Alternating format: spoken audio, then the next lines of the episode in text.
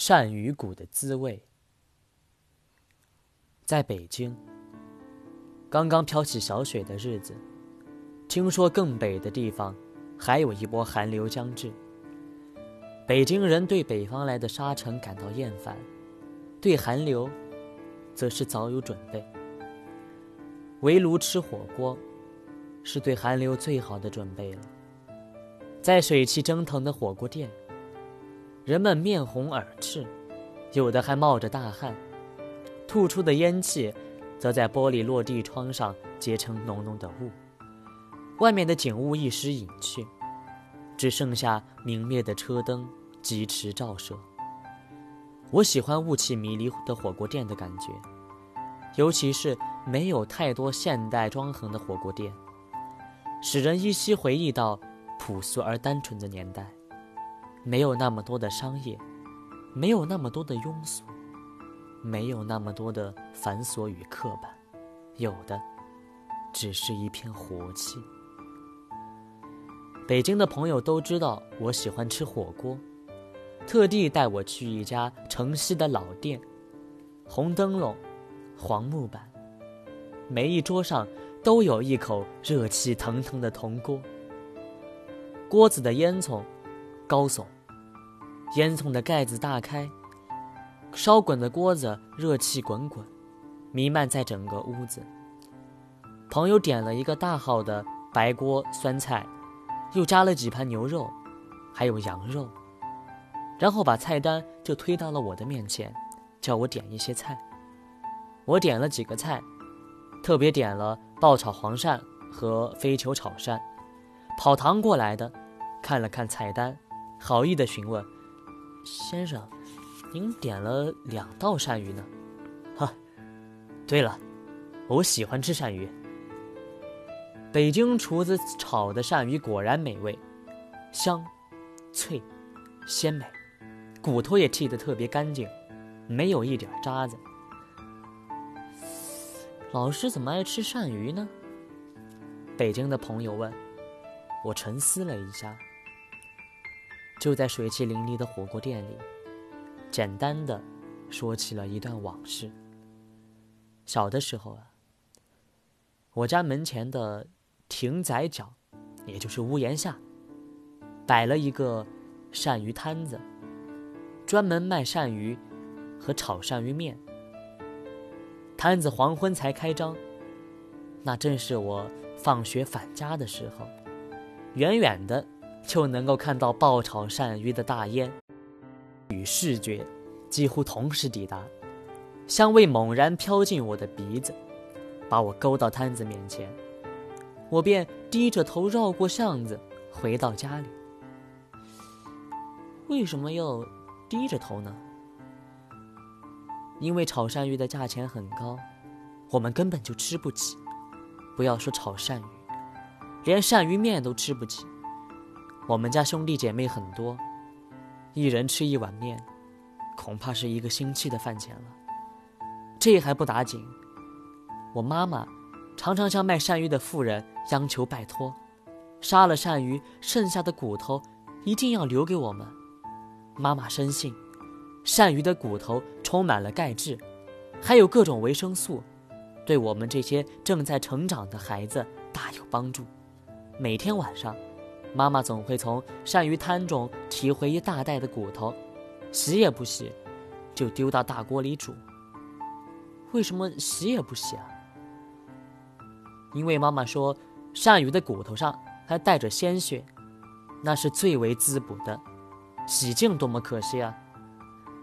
熬过了两三个小时，鳝鱼骨头几乎在锅中化完，汤水变成了咖啡色。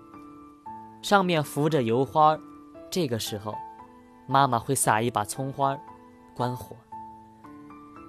鳝鱼汤熬成的时候，夜已经深了。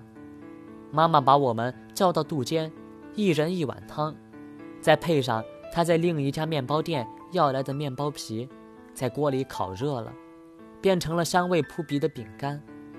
我们细细地咀嚼着面包皮，配着清甜香浓的鱼骨汤。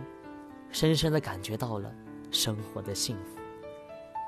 虽然吃不起鳝鱼和面包，但鳝鱼和面包是有钱就吃得到，而鳝鱼骨和面包皮儿，却只有深爱我们的妈妈才能做得出来。只要卖鳝鱼的来摆摊，我们就一定会喝到鳝鱼骨汤。奇怪的是，我从来都没有喝腻过，而且一直觉得这是人间至极的美味。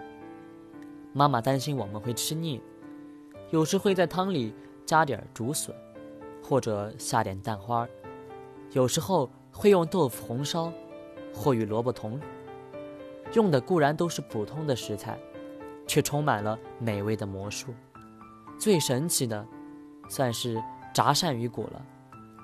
鳝鱼骨本来是歪曲扭动的，下油锅时就忽然被拉直了，一条条就跟薯条一样。起锅的时候撒一些胡椒、盐，香脆酥，真是美味极了。我吃了好几年的鳝鱼骨头。一直到我去外地念书，偶然回到乡下，喝到妈妈亲手熬的汤，总是觉得美味如昔，心中更是充满了感动。妈妈把深情与热爱都熬进了那平凡的汤里，使我们身体强健。在普遍营养不良的乡下孩子中，我们总是气色红润，精神饱满。也许是小的时候吃不到鳝鱼。长大之后，只要到馆子里吃饭，看到有卖鳝鱼，总会点两道来吃。一边吃啊，就一边怀念那一段艰苦的岁月。我对我北京的朋友说，大家都听得入神，纷纷夹起鳝鱼，细细咀嚼。当然，故事加味，那鳝鱼也变得更有滋味了。吃完了火锅，在飘着小雪的北京街头漫步，想到了我们的生命正是这些看起来微贱的东西，积累出了一些毫无价值、毫无意义的东西，使我们感到丰盈。谁能告诉我，鳝鱼骨头一斤卖多少钱？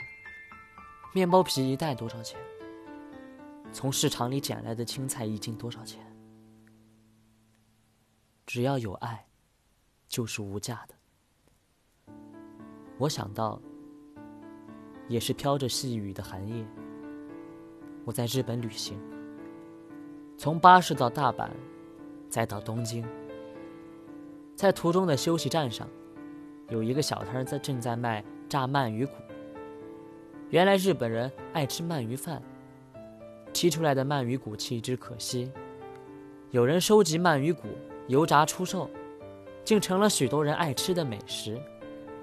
甚至在日本有很多家连锁店。我买了一包，坐上巴士，继续去往东京的旅途。车子高速前进，我品尝着这五百元日币的鳗鱼骨，大为吃惊。与我妈妈炸的鳝鱼骨，滋味竟然一模一样，香、酥。脆。巴士高速前进，公路边的灯火如流，四季岁月也是如流。生命里也有许多忧伤的寒夜，我强烈的想念着妈妈，想念妈妈如何勤俭持家，照顾着我们长大，想念着鳗鱼骨的滋味。妈妈早已离世，在异国的雪月中，我想到再也喝不到清炖的鳗鱼骨汤，再也不能一口一口的细细的体会妈妈的深情。想着想着，我的眼泪就一滴一滴的落下，就像是窗外的雪花。